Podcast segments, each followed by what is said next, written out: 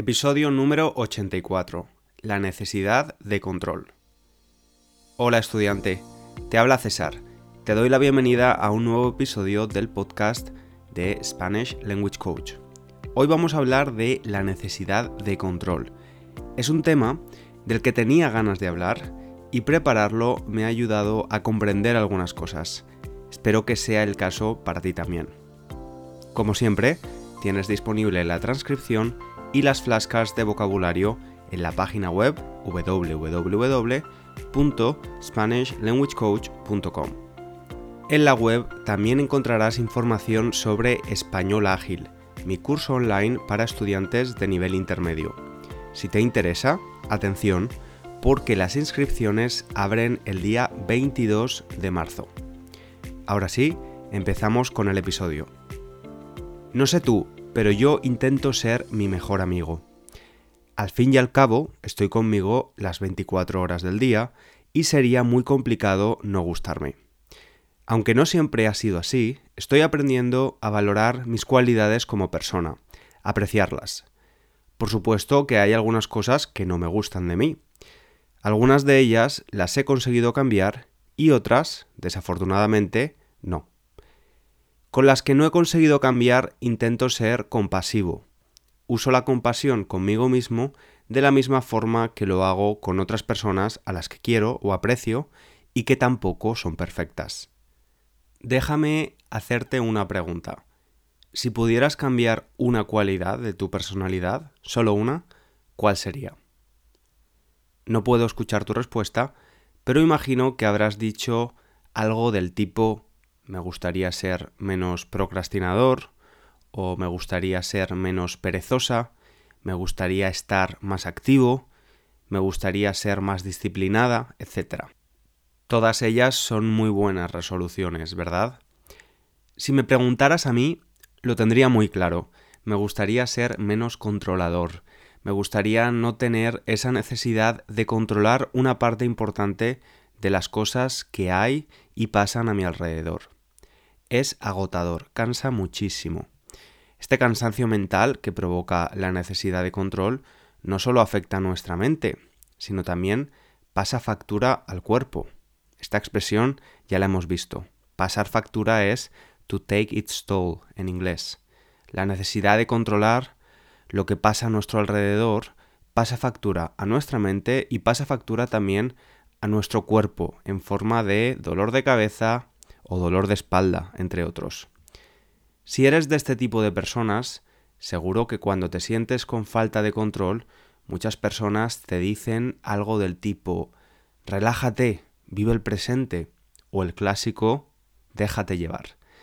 Pero a mí estar relajado me estresa, por paradójico que parezca. A veces me da la sensación de que vivir en estado de alerta es mi modo predeterminado. En este momento tengo bajo control mi necesidad de control. Pero ha habido momentos en el pasado donde he necesitado ayuda de una psicóloga para manejarla. Momentos en los que no solo estaba en un modo de vigilancia constante sobre lo que pasaba a mi alrededor, sino también sobre lo que pasaba en mi cuerpo, intentando controlar procesos naturales de nuestro cuerpo como la respiración. Sé que no soy el único es posible que a ti también te pase lo mismo o que conozcas a alguna persona cercana que tenga este rasgo de personalidad. En cualquier caso, en este episodio, además de practicar tu español, vamos a aprender las razones de esta conducta y qué podemos hacer para mejorarla y tener una mayor calidad de vida. Primero creo que es importante decir que cuando hablamos de una persona controladora, muchas veces se asocia a alguien que busca controlar el comportamiento de otras personas, especialmente su pareja, por una cuestión de celos. Personas que buscan el control de otros y usan todo tipo de técnicas de persuasión poco éticas en ocasiones. No vamos a hablar de este perfil de personas, vamos a hablar de personas que usan el control como un mecanismo para aliviar las sensaciones tan negativas que les produce la incertidumbre, es decir, el no saber con certeza, con seguridad, cómo van a ser las cosas. Hay dos tipos de personas. Por un lado, los que planifican y aspiran al control de la situación y por otro los que improvisan, más aventureros. Casi todo el mundo considera que planificarse y organizar es algo positivo, porque en muchas ocasiones nos ayuda a tener éxito en nuestros objetivos, por ejemplo, con nuestros objetivos profesionales. Una de las empresas para las que trabajé tenía un control absoluto sobre todas las actividades de sus empleados. Había un registro del número de llamadas que hacíamos y de su duración, del número de correos electrónicos enviados, de la hora a la que dejábamos de usar el ordenador para ir a comer y de la hora de vuelta. De ese modo, controlaban que ningún empleado se excediera de los 30 minutos de descanso para la comida.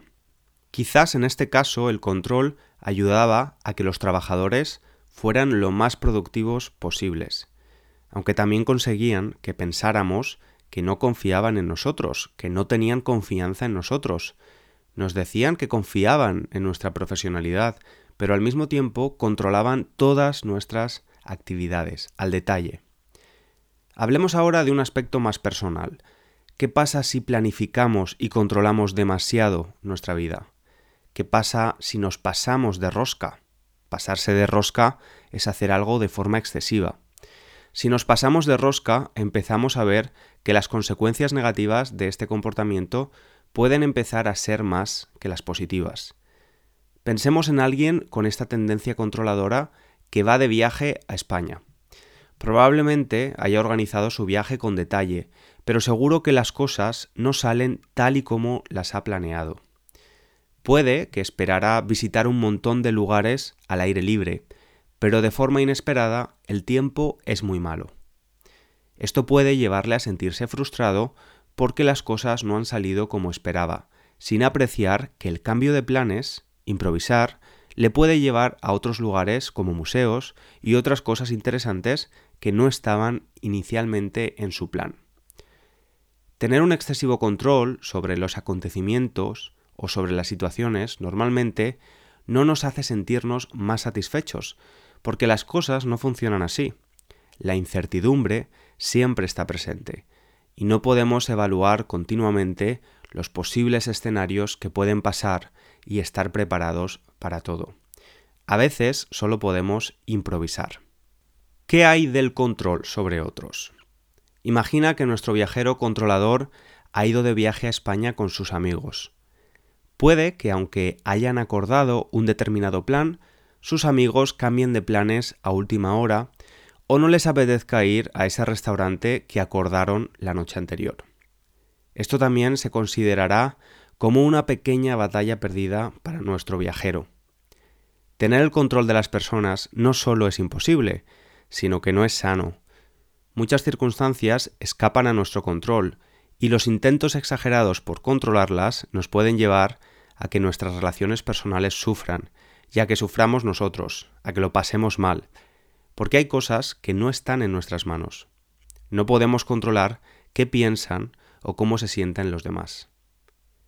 Se dice que lo único que podemos controlar es lo que pensamos, lo que decimos y lo que hacemos, y esto ya es bastante complicado. ¿Qué ocurre cuando nos obsesionamos por vivir conforme a un plan? Pues que vivimos en el pasado, nos obsesionamos con experiencias pasadas positivas en las que sentimos que el control era nuestro, y negativas en las que lo perdimos. Y también vivimos en el futuro que todavía no ha llegado, pero que necesitamos controlar. El problema es que esto nos hace vivir en un estado constante de preocupación, y cuando estamos tan preocupados nos olvidamos del presente, de la hora, especialmente de las cosas que podemos apreciar y de las que podemos aprender. Las relaciones personales también sufren. Nos importan más los objetivos que nuestras relaciones personales, y la empatía se puede considerar una debilidad si interfiere con nuestro plan. Pero, ¿qué nos lleva a esta necesidad exagerada de control? ¿Qué se esconde detrás de esta necesidad? ¿Qué hay detrás de esto? Generalmente el miedo a la incertidumbre. Ese miedo nos provoca ansiedad y reaccionamos ante el estrés de una manera física. Nuestro cortisol, la hormona del estrés, se dispara, se incrementa rápidamente y vivimos en un constante estado de alerta. todo nos resulta amenazador y al final nuestro cuerpo se resiente. Vivimos agotados. En general, cuando el ser humano vive rodeado de certeza y seguridad, se siente a salvo, se siente seguro. Sin embargo, cuando entra en juego la incertidumbre, nos sentimos incómodos o amenazados. O sea, cuando las situaciones dejan de ser predecibles, es cuando los controladores lo pasan mal. Hay que decir que normalmente una persona controladora se siente vulnerable. Es por eso que controlar su entorno le da tranquilidad. De hecho, querer hacer todo le da cierto alivio. Otra cosa que da mucho alivio y tranquilidad a un controlador es comprobar. Es algo relativamente común para las personas que tienen esa necesidad de control y que puede llegar a desarrollar un TOC, el trastorno obsesivo compulsivo de comprobación. Tal vez conozcas a alguien que está constantemente obsesionado con recibir noticias de sus seres queridos o que tiene un ritual antes de salir de casa, o antes de comer, o antes de dormir. Por ejemplo, antes de salir de casa, yo compruebo que la puerta de atrás esté cerrada, que el horno está apagado y que los grifos de la cocina y el baño están cerrados. Cuando cierro la puerta, necesito comprobar tres veces que lo he hecho. Estos rituales suelen calmar bastante la ansiedad de estas personas. Sienten que hay algo que está bajo su control y les da poder sobre la incertidumbre. Aunque realmente es como un pez que se muerde la cola, un círculo vicioso. La ansiedad les crea la necesidad de realizar estos rituales y si no los pueden realizar les genera más ansiedad. Es una espiral de ansiedad. Bueno, hay que decir que tener el control de forma equilibrada de las situaciones nos ayuda a ser buenos planificadores y a tener éxito en algunos campos como el laboral. Pero si en tu caso piensas que debes relajarte un poco y ser menos controlador, hay varias cosas que los profesionales recomiendan recordarte. Primero, que hay que mentalizarse, convencerse de que la incertidumbre es una parte de la vida. Esto puede ser difícil de aceptar, pero es así, nos guste o no. También podemos hacer trabajo interno para conocer cuál es la fuente real de nuestros miedos. Si conocemos al enemigo, es más fácil que lo podamos vencer. Y para esto es posible que necesites ayuda profesional. En segundo lugar, ese miedo que te produce la incertidumbre, el pensar que si las cosas no son como habías previsto, son un desastre, no siempre es cierto. En ocasiones los cambios son positivos y te ayudan a llegar a lugares en los que jamás te hubieras imaginado. Seguro que si lo piensas bien encuentras ejemplos en tu vida de esto. Por otra parte, el perfeccionismo es un arma de doble filo. Así que, aunque está bien intentar hacer las cosas lo mejor posible, hay que asumir, antes de que algo malo ocurra, que no todo va a ser perfecto y vamos a encontrar obstáculos en el camino por mucho que intentemos controlar a las personas o las situaciones. También tenemos que intentar ser conscientes de nuestro problema. ¿En qué momento sale más nuestra vena controladora? ¿Podríamos haber actuado de otra manera? Meditar en las situaciones en las que no hemos estado muy acertados nos va a ayudar a no repetir esos errores en el futuro. Los expertos también recomiendan quererte más y empezar a ver tus defectos no como fracasos personales, sino como oportunidades que te permiten mejorar. Y por último, vigila tu lenguaje. El lenguaje tiene poder, contigo mismo y con los demás. Una misma petición puede ser ruda y controladora o amable y empática. Yo estuve trabajando durante meses mi necesidad de control con Mireia, mi psicóloga. Si alguna vez has hecho terapia, sabes que una de las cosas que hacen muchos terapeutas es hacerte preguntas. Te hacen muchas preguntas. Algunas de ellas te pegan fuerte, se te quedan en la memoria porque son cosas que quizás nunca habías pensado y abren nuevas perspectivas. Una de esas preguntas, cuando hablábamos sobre el control, fue, César, ¿tú confías en la vida? ¿Tienes confianza en la vida? Pensé mi respuesta varios segundos y le respondí que no, de la misma forma que la empresa de la que te hablaba antes no confiaba en la profesionalidad de sus trabajadores, y por eso tenía que controlar lo que hacían en cada momento, yo hacía lo mismo con mi vida. Me di cuenta de que necesitaba hacerlo, necesitaba confiar más para vivir mejor, tener una mayor calidad de vida. Si quería vivir independiente del control, necesitaba confiar más. Intento pensar en la vida como volar en un avión cuando volamos siendo pasajeros y confiamos en la profesionalidad del piloto. No tenemos ningún tipo de control. A muchas personas les da miedo volar, a mí no.